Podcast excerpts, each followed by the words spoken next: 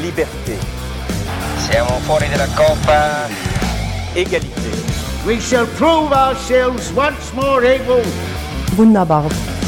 fraternité. Mundo Lee, aprendizaje y enseñanza de lenguas extranjeras en la ciudad de Buenos Aires. ¿Por qué es importante aprender idiomas? El aprendizaje de una segunda lengua brinda a los y las hablantes oportunidades de desarrollo personal en el plano cognitivo, afectivo, cultural, educativo, social y laboral, que a su vez se proyecta como valor a toda la sociedad y se favorece de ese modo la inclusión. El conocimiento de lenguas tiende puentes entre individuos y naciones, afianza vínculos y procura entendimiento y consenso. Desde la Gerencia Operativa de Lenguas en la Educación, la GOLE, del, Ministerio, de, Educación, difundimos el podcast Mundo Le, Aprendizaje y Enseñanza de Lenguas Extranjeras en la Ciudad de Buenos Aires. Mi nombre es Analía Candel. Soy responsable de difusión y programas especiales de la Gerencia Operativa de Lenguas en la Educación. En este episodio del podcast Mundo Le, conversaremos sobre la motivación en el aprendizaje de lenguas extranjeras y conversaremos con Gabriela Wu, quien es profesora en inglés y chino mandarín y se desempeña como coordinadora de chino en la Escuela Bilingüe Argentino-China y en los cursos de chino en la escuela secundaria y también en el programa Lenguas en los Barrios. También conversaremos con Stephanie Hashek, quien es profesora en inglés, docente de inglés en nivel primario y superior y se desempeña como coordinadora de los talleres optativos de inglés para estudiantes de las escuelas secundarias del futuro. ¿Qué tal, Steffi? ¿Qué tal, Gaby? ¿Cómo están? Hola, ¿qué tal, Hola. Analia? ¿Cómo estás? Hola Analia, buen día, ¿cómo estás? Buen día, buen día, Steffi y Gaby. Les propongo que empecemos la entrevista de hoy. Les voy a decir algunas declaraciones y les pido que ustedes me digan si les parece que son verdaderas o falsas. ¿Les parece bien? Dale, Bárbaro. Empecemos. La primera sería, la desmotivación es prácticamente imposible de revertir, entendiendo como des- desmotivación la falta de estímulo, la falta de eh, deseo de aprender. La desmotivación es prácticamente imposible de revertir. ¿Creen que es verdadero o falso? Falso. Gaby cree que es falso. Steffi, Sí, totalmente falso. ambas co- coinciden en que es falso. ¿Por qué, Gaby? Y porque si, creerí, si, si, si pensáramos que, que es verdadero, no, no tendría razón de ser docente, ¿no? Pa- Para, eso nos dedicamos, a motivar a los chicos a aprender. Y bueno, hablando del tema de motivación, me parece que es importante, eh, para empezar, eh, hacer esta diferenciación, ¿no? Entre lo que es la motivación intrínseca de la extrínseca, ¿no? Como, como venimos diciendo, o sea, eh, la, intrínseca, como se tal como es, viene de uno, ¿no? Interno, de esta motivación interna que tiene cada uno y que nace del interior de cada uno. ¿no? Es, muchas veces se lo reconoce como ese deseo de superación personal, las ganas de crecer, de aprender, esta, esta satisfacción por hacer bien las cosas, ¿no? Entonces, el niño que llega con una motivación intrínseca, bueno, eh, es lo, es lo más lindo y disfrutable, pero el tema para el docente es cuando eh, no llegan con esta motivación, ¿no? Y eh, muchas veces lo que se les proponen son estas motivaciones extrínsecas que, vienen por afuera, ¿no? Esto, esto de, darles recompensas por fuera eh, y de, de decirle a los chicos, mirá, necesitas aprender lenguas extranjeras porque lo necesitas para, para encontrar un mejor trabajo, ¿no?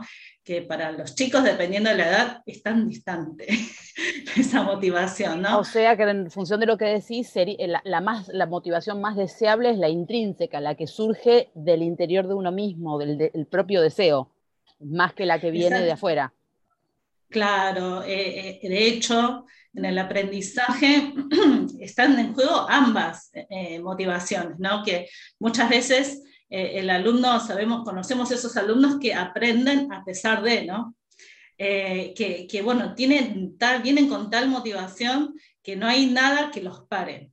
Pero muchas veces el docente, sin querer o, sin saberlo bien, puede dañar esa motivación con la que viene, ¿no? Eh, y muchas veces, cuando hablamos de que el chico no viene motivado, entonces no hay forma de revertir. De hecho, sí, porque nosotros como docentes podemos ir buscando maneras de activar esa motivación intrínseca, ¿no? Que, que, no sea solamente una motivación que viene de afuera, de buscar la aprobación del otro o de, de, tener un premio, sino de realmente eh, buscar eh, una manera de, primero uno tiene que conocer bien al, al, niño, ¿no? Y buscar la manera de cómo despertar ese interés. Y al despertar el interés, ahí estamos activando de a poquito esa motivación intrínseca en los chicos por aprender. Bien, Steffi, y vos como docente de, eh, de, nivel primario y coordinando cursos en el nivel secundario, eh, ¿qué pensás sobre esta declaración? La desmotivación es prácticamente imposible de revertir. Dijiste que es falsa. Dije que es falsa y no, en verdad eh, te llevo a un nivel más. El, el ejemplo que se me viene a la mente cuando escucho esta declaración es en el nivel superior que solemos recibir muchos alumnos que vienen de trayectorias eh, eh, en, la, eh, en, primaria, en secundaria, donde tuvieron muchos años de experiencias quizás negativas con el inglés y llegan a superior, donde se vuelven a encontrar en sus tecnicaturas, en el nivel universitario, con esta materia, desde un espacio de frustración total, porque sienten que lo intentaron muchas veces y nunca lograron el aprendizaje de, la lengua extranjera y nuevamente se encuentran con este desafío eh, muy desmotivados por, esta cuestión de haberlo intentado tantas veces. Y para mí acá es clave para despertar esto que dice Gaby una vez más, eh, ahora en el adulto. Em, por un lado, entender la lengua y poder compartir con ellos que cuando nosotros queremos que aprendan una lengua, no estamos hablando del conocimiento del sistema lingüístico, sino de la lengua como un recurso para expresarnos como sujetos en, de una cultura. Y entonces ellos como miembros ahora, por ejemplo, pienso en mis alumnos de periodismo deportivo, como miembros de esta comunidad de periodistas deportivos, necesitan la lengua extranjera para moverse eh, en ese nuevo contexto y nosotros desde la enseñanza de lengua extranjera podemos darles un montón de herramientas para que logren pequeñas cosas que les van a permitir insertarse en esa comunidad Em, con mucho éxito, ¿no? Pienso, no sé, en la escritura de textos breves para publicar en redes sociales, de textos audiovisuales eh, breves para compartir una historia en Instagram. Bueno, son pequeñas cosas que desde la lengua extranjera podemos eh, lograr para habilitarlos a ellos como miembros de esa comunidad. Y esto es muy poderoso, ¿no? le da al, al, alumno una nueva, la oportunidad de relacionarse con la lengua extranjera.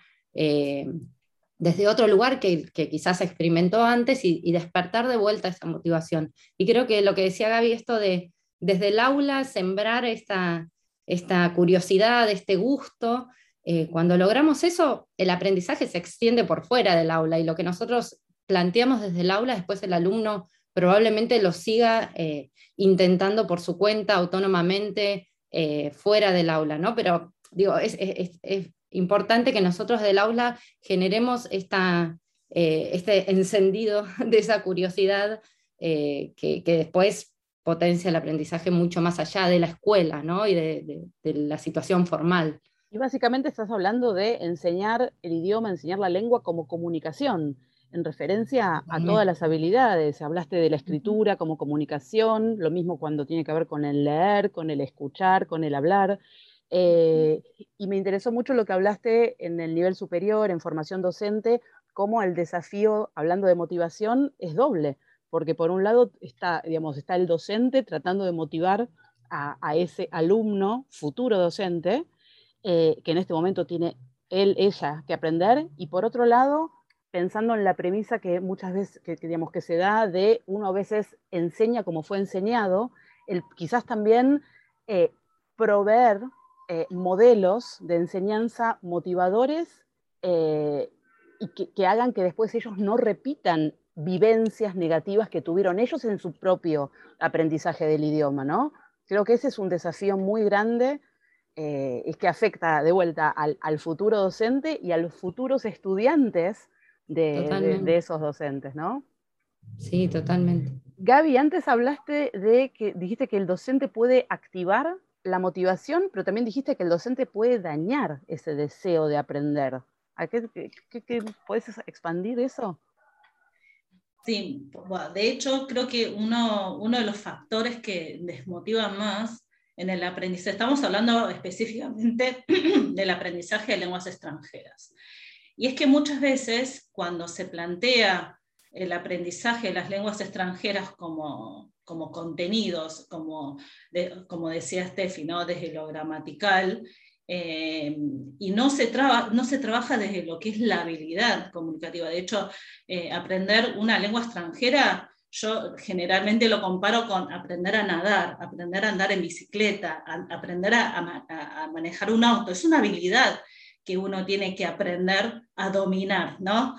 Y, que no es solamente con conocer un listado de palabras o saber cómo es gramaticalmente cómo funciona gramaticalmente una lengua, con eso no nos alcanza todavía para realmente eh, poder comunicarnos, ya sea desde el habla o desde lo que es la escritura. ¿no? De hecho, eh, los cambios eh, dentro de lo que es la comunicación hoy en día, vemos que no, no hay veces que nos comunicamos más por escrito, a través de mensajes, que desde el habla. Y es muy interesante, ¿no? Cómo eh, la, comunicación va a ir cambiando. Y este es uno de los factores, ¿no? Cuando nosotros no planteamos un aprendizaje de lo que es una habilidad eh, en el manejo de una lengua extranjera, ¿no? Esto que se hablaba de, eh, que se habló en los podcasts anteriores de la competencia lingüística, esto de, contextualizar el aprendizaje, de, que cada cada interacción que, que, se plantee desde el aula sea significativa, que haya un propósito del por qué eh, quiero comunicarme, ya sea desde el habla o desde lo escrito. Seguro. Eh, también es interesante pensar que cuando hablamos de expresión escrita, hablamos de escritura y lectura, cuando hablamos de expresión oral, hablamos de habla y de escucha, porque digamos, digamos, ambas interactúan y son inseparables, ¿no? Totalmente, no hay forma de separarlo. Sí, sí, sí. Les propongo otra declaración, a ver si opinan que es verdadera o falsa. Los niños y niñas suelen demostrar mayor interés por aprender idiomas que los adolescentes y adultos. Esto puede ser también a veces un mito o es mito o realidad, es verdadero o falso. La repito, los niños y niñas suelen demostrar mayor interés por aprender idiomas que los adolescentes y adultos. ¿Qué opinan? Es un mito, completamente falso. Falso. Gaby piensa que es falsa. ¿Por qué?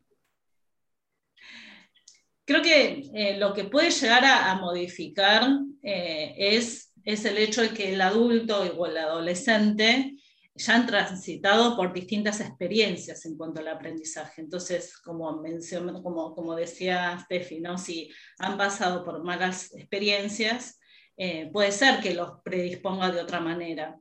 Pero hay niños que también pueden tener ciertas dificultades y que necesitan de nuestra motivación. ¿no? Eh, creo que muchas veces el exponer muchos, mucho a los alumnos tampoco ayuda. Eh, muchas veces cuando nosotros los queremos animar a que hablen en, una lengua extranjera, eh, hay que darle un soporte a los chicos, hay que darle seguridad, hay tiene que haber una práctica previa, tenemos que estar seguros de que el alumno puede lograrlo, ¿no? Motiva mucho cuando lo que el docente le pide al alumno sea algo que está dentro de sus posibilidades producir, ¿no? Ya sea desde el contexto y, que el contexto de comunicación, de este contexto comunicativo sea significativo y que, que, sea claro también. Pues muchas veces eh, un, un error del docente es plantear una actividad sin sentido para el niño en donde tiene que repetir una estructura cambiando palabras, ¿no?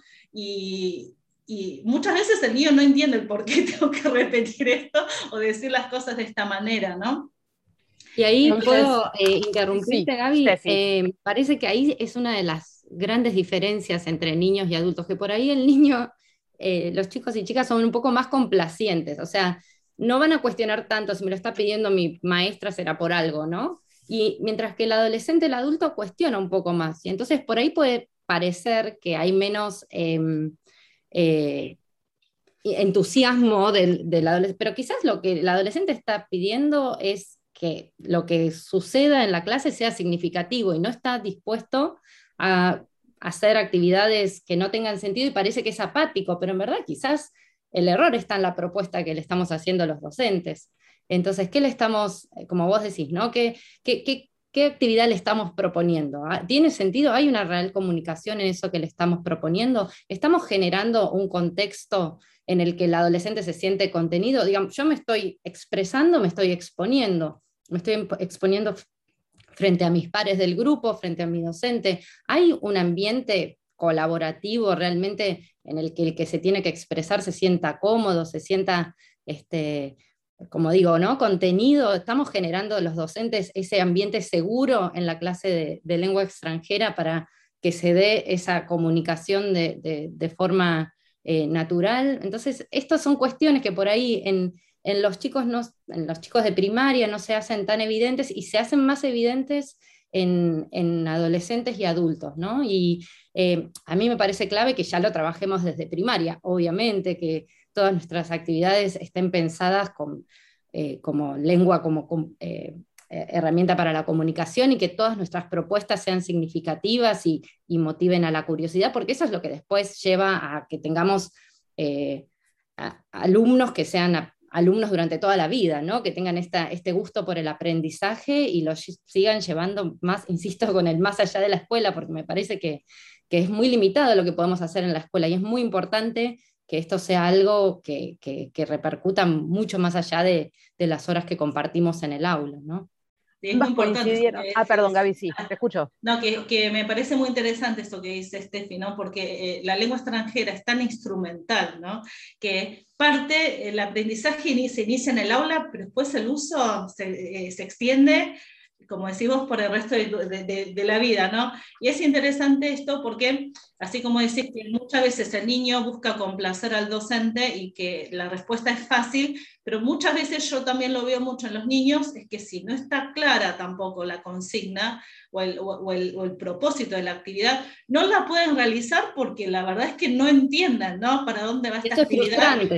Y por el otro lado, yo también veo mucho en los adultos que vienen con una cultura de aprendizaje tal vez más mecánica, que están muy dispuestos a repetir, ¿no? Y les encanta eso, pues les se sienten seguros, pero a su vez, cuando uno tiene que aplicar realmente el uso de la lengua en un contexto, les cuesta un poco más. Es muy interesante eso, ¿no? Y también eh, el, el, hecho de que tanto sean niños como adultos, el haber aprendido una lengua extranjera ya, te dispone de otra manera aprender otras lenguas. Digo esto porque, bueno, yo estoy con el aprendizaje del idioma chino, ¿no? Que muchas veces, muchas veces eh, esto de decir esto es chino básico ya te predispone a que, uy, es una lengua difícil, ¿no? Entonces, ¿cómo motivar al alumno a realmente aprender eh, el chino mandarín, ¿no? Porque, bueno, ¿de dónde viene esa motivación? Bueno, vamos a seguir con las preguntas de Analia y Gaby, no, pero me interesa mucho lo que decís, porque si el idioma chino, digamos, es como suena difícil, eso puede ser un factor motivador o desmotivador, porque puede ser motivador para la persona que por temperamento le resulta, bueno, quiero afrontar este desafío, y puede ser desmotivante para alguien que le produce temor. ¿Qué encontrás vos en el aula en relación al, idioma chino y la motivación? Eh, muy buena pregunta. Lo que hacemos generalmente es cuando se inicia el curso y el alumno diga, uy, qué difícil que es el chino, decimos que no es difícil, no es imposible, es diferente, es una lengua que es diferente, ¿no? E, e, el, cambio de, adjetivo, ¿no? Entre lo que es difícil y diferente ya cambia la, la exposición que uno tiene con el aprendizaje. Em, hay, distintos, hablando de esto de la motivación, que, hay distintos factores que motivan al alumno a aprender chino. Están los que se, lo plantean como un desafío, otros que ya han aprendido otras lenguas y quieren explorar el chino, porque ya, ya hablo francés, italiano, inglés, eh, alemán, ahora quiero aprender chino. Y otros, y esto es muy interesante, porque dentro de los, dentro de los cursos de adultos tenemos eh, una franja etaria interesante de, mayores de 65, 70, que estudian chino para estimular el cerebro. Y es interesante esto porque, eh, por lo general, las lenguas están alojadas en el hemisferio, o sea, usamos el hemisferio izquierdo para, del cerebro, ¿no? Para, para, todo lo que es lingüístico. Y es interesante porque, bueno, eh, estudios han indicado que el aprendizaje del chino hace que estimules también el hemisferio derecho por el hecho de que sea una lengua tonal, el hecho de que sea una lengua logográfica, o sea, que la escritura no es alfabética y que uno tiene que recordar los caracteres y tiene que activar la parte más gráfica ¿no? del cerebro. Y es muy interesante eh, estos distintos motivos con los que, que uno, bueno, eh, emprende este camino de aprender el chino mandarín. Ni hablar, y ni hablar que ahora ya el chino eh, está alcanzando niveles de, cuando hablamos del poder de una lengua, ¿no? Por ejemplo, hoy en día el inglés prácticamente domina ¿no? en, lo que es el poder que tiene una lengua en cuanto a cantidad de, personas que están aprendiendo la lengua extranjera, el hecho que el inglés básicamente ya es lengua franca. Bueno, el chino ya está alcanzando un segundo puesto. Bien, Interesante. Eh, les hago una nueva declaración, a ver si creen que es verdadera o falsa. Eh, Steffi, esta me parece que puede ser para vos en función de los talleres optativos para alumnos de nivel secundario. Es difícil motivar al estudiante adolescente. Antes hiciste una referencia a eso, ¿no? Sí, sí, yo creo que, no, que es falso. Eh, especialmente hoy en día nuestros alumnos llegan a, pueden llegar sin conocimiento formal eh, de, la lengua, si no tuvieron buenas experiencias en primaria quizás, pero eh, es tanto el consumo que nuestros alumnos tienen de, fuentes en inglés a través de redes sociales, de, publicaciones, em, que es algo que nosotros podemos capitalizar con mucha facilidad, digamos, si dejamos de lado el libro de texto y nos proponemos repensar los contenidos que queremos trabajar desde eh, en el aula, eh, parando las antenas y escuchando qué es lo que a nuestros alumnos les interesa, cuáles son sus eh, em, acciones comunicativas ¿no? y cómo podemos potenciar eso a través del uso del inglés, me parece que las, las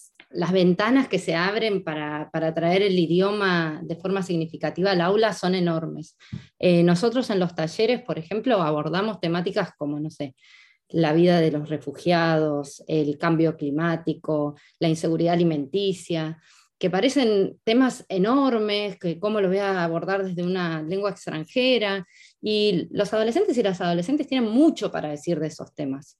Eh, entonces, cuando nosotros traemos temas tan poderosos como esos al aula y, eh, los exploramos a, partir de la lectura de textos auténticos que los chicos pueden encontrarse cualquier día en cualquier búsqueda de Internet y los ayudamos a pensar cómo abordar la lectura de esos textos no adaptados a través de la lectura estratégica eh, y, los ayudamos a pensar cómo eh, usar esa información para hacer una toma de notas y después trasladarla a no sé, un posteo de redes eh, donde lo visual se pone en juego. Bueno, digo, un montón de, tareas que para ellos además se vinculan con tareas que hacen en otras materias. Entonces, eh, nuestra, nuestra materia se vuelve, digamos, va mucho más allá de, la lengua extranjera y, tendemos puentes hacia las acciones diarias de nuestros alumnos eh, por fuera del aula, las acciones diarias de nuestros alumnos como alumnos de otras materias.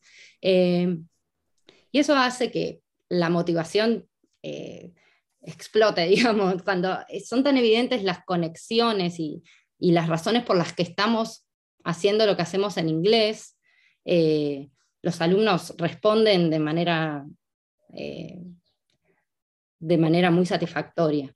Em, pero creo que ahí tenemos un rol muy importante los docentes, tanto para escucharlos y saber cuáles son las cuestiones que les interesan, les interesan, como para eh, abrir un abanico de opciones, quizás muchas veces en esa supuesta apatía que tienen los adolescentes, eh, todavía no están muy seguros de qué les interesa, pero me parece que la escuela es un buen lugar para ofrecer una gran variedad de temas para abordar y dinámicas de cómo abordarlos, y algo, algo seguramente eh, les despierta esa curiosidad. Cuando hablas del docente, el, rol del docente, pienso también que hablando de motivación, que la motivación es contagiosa y que vos estás mencionando temas que son súper interesantes y que me parece que como un buen medidor de si a veces una actividad va a funcionar o va a motivar es si el docente está motivado pensar eso como vara de medir cómo van a reaccionar los alumnos. No siempre va a coincidir lo que los chicos, eh, cómo, cómo reaccionen, pero pensar esta actividad que propongo, ¿a mí me resulta divertida? ¿Tiene sentido? ¿Yo entiendo el propósito? Exactamente. Eh, o sea, probablemente pueda pasar que si a nosotros nos entusiasma, no necesariamente a los alumnos sí, pero lo que te aseguro es que si a nosotros no nos entusiasma, no vamos a poder transmitir esa, esa pasión y ese amor por el aprendizaje. Eso es clave. Pienso también en las familias, ¿no? Esos chicos que crecen en familias donde los padres tienen pasiones, eh, tienen un, gusto por, no sé, un hobby, no necesariamente algo académico, ¿no? Pero ese, ese amor por investigar, por, es, eso es muy contagioso. Eh, y si no sucede en las casas, lo tenemos que lograr transmitir en la escuela. Y en un grupo de 30 alumnos que tengamos eh, en la escuela, seguro va a haber dos o tres que son fans de algo o que son muy buenos en algo. Y, quizás yo no sea fan ni, ni bueno en lo mismo, pero quizás encuentre otra cosa que me despierte eso. Y es, tan lindo ver eso en otro que, como vos decís, es contagioso me interesa también, y, Gaby te pregunto a vos, ¿no? Eh, Steffi se está refiriendo al rol del docente en la motivación, y me pregunto si las familias que nos están escuchando, los estudiantes, las familias, ¿juegan algún rol en la motivación? Sí, por supuesto. Em, yo voy a hablar un poco más acá eh, en, el, contexto de aprendizaje bilingüe. ¿sí? Em, dentro de la ciudad de Buenos Aires hay una escuela que es bilingüe español-chino, es una escuela primaria, eh, este tipo de, enseñanza bilingüe es por inmersión dual, o sea que la, eh, la, escuela tiene una población mixta, donde la mitad de los niños son sinoparlantes, o sea que hablan el chino como primera lengua, y la otra mitad de alumnos es hispanoparlante y habla español como su primera lengua y juntos aprenden los contenidos curriculares en chino y en español. Y una de las grandes dudas que tienen las familias es cómo acompaño a mi hijo. Yo no, no hablo chino.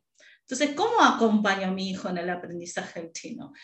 Y lo, cómo acompañan las, las, familias cuando no habla esa lengua extranjera. Es fácil cuando uno sí maneja la lengua extranjera y puede eh, hablar y, que esté presente en la casa. Pero ¿qué pasa con las familias en las que no hablan esa lengua extranjera? ¿no? Y solemos recomendar a las familias que, bueno, que hay que trabajar en la oralidad, eh, hay que leer más, hay que hablar más en casa en su primera lengua. Porque la primera lengua es la base para aprender otras lenguas. Si está bien desarrollada la primera lengua de los niños, entonces no va a tener problemas para aprender una segunda lengua, porque todas estas habilidades se van transfiriendo de una lengua a la otra. Entonces, el consejo para las familias, bueno, hablen más, cuenten cosas, tengan conversaciones en familia, lean más en casa, y eso va a ayudar al niño a aprender a comunicarse mejor, a leer mejor eh, en la lengua extranjera. Bien, bien. Eh, no podemos terminar eh, esta entrevista sobre motivación sin pensar en un aspecto que me parece muy central en la motivación y que tiene que ver con la devolución, ¿no? con la devolución, con el feedback que un docente da en relación a las evaluaciones, cuando los chicos, por ejemplo, reciben muchas malas notas, entre comillas, o em, cómo eso repercute en la autoestima de los chicos y a su vez, bueno, nuevamente en el tema de, la motivación. ¿Qué, pueden aportar al respecto? Sí, yo coincido con vos en que es eh, esencial que haya un balance entre nuestras devoluciones eh, positivas y negativas. ¿sí? Siempre va a haber lugar para la mejora en, la, producción o en la comprensión.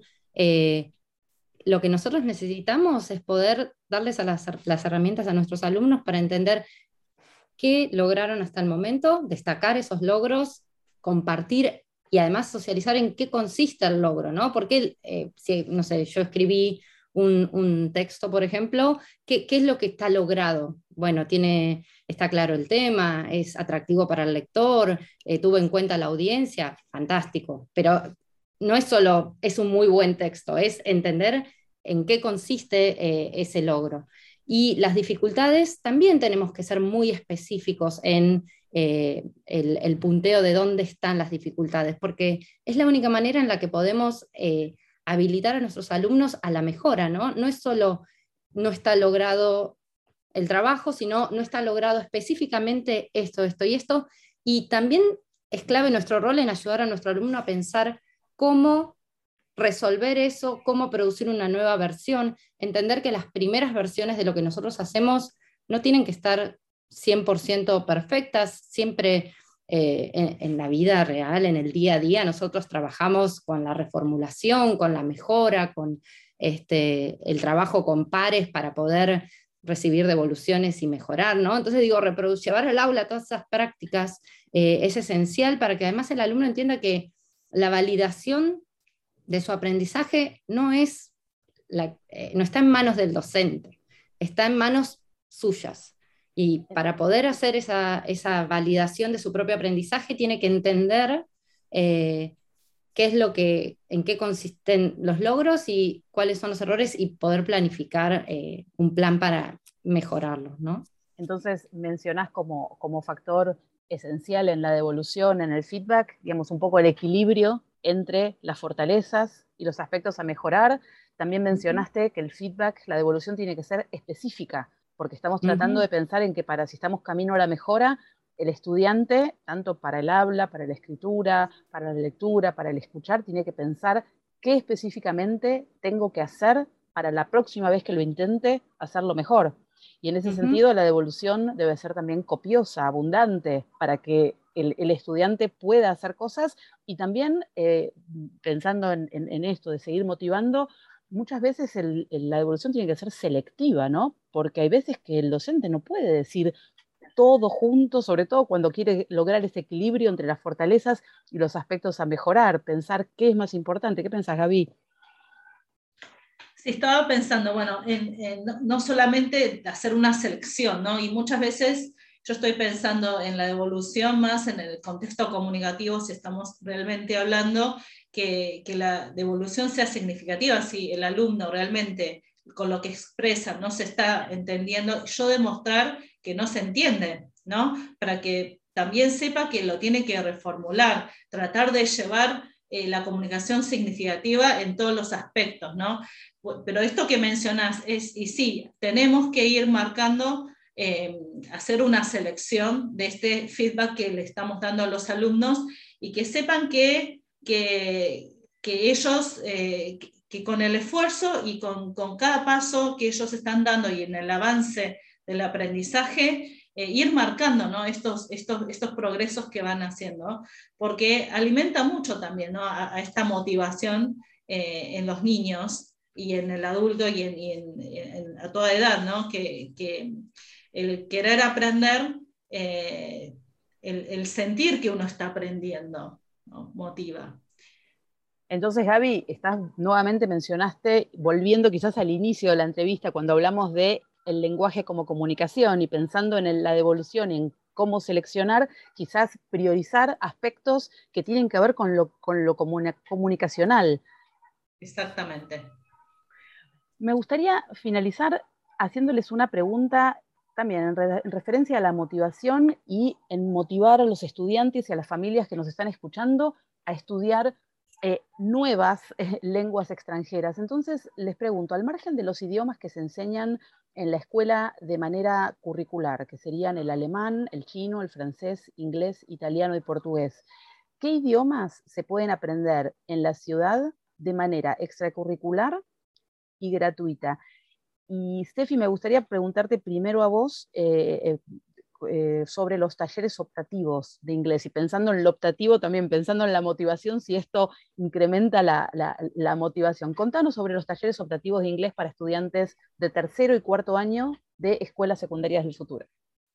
Bien, como vos decís, es una oferta optativa, es verdad que nosotros recibimos en los talleres a alumnos que deciden después de su jornada escolar sumar una actividad y eso habla de su motivación intrínseca por, eh, por, seguir trabajando con la lengua. Em, lo que nosotros eh, ofrecemos son talleres que eh, consisten de un encuentro sincrónico semanal de 80 minutos en el que trabajamos de forma virtual em, a través de una videoconferencia a alumnos y profesor. Y luego em, seguimos trabajando durante la semana a través de un aula de forma asincrónica eh, con propuestas de actividades que eh, vinculan lo visto en clase con la clase siguiente. Eh, la verdad es que estamos muy contentos, es un proyecto muy, muy nuevo, empezamos en pandemia y estamos esperando que crezca y se sumen cada vez más alumnos a nuestros talleres.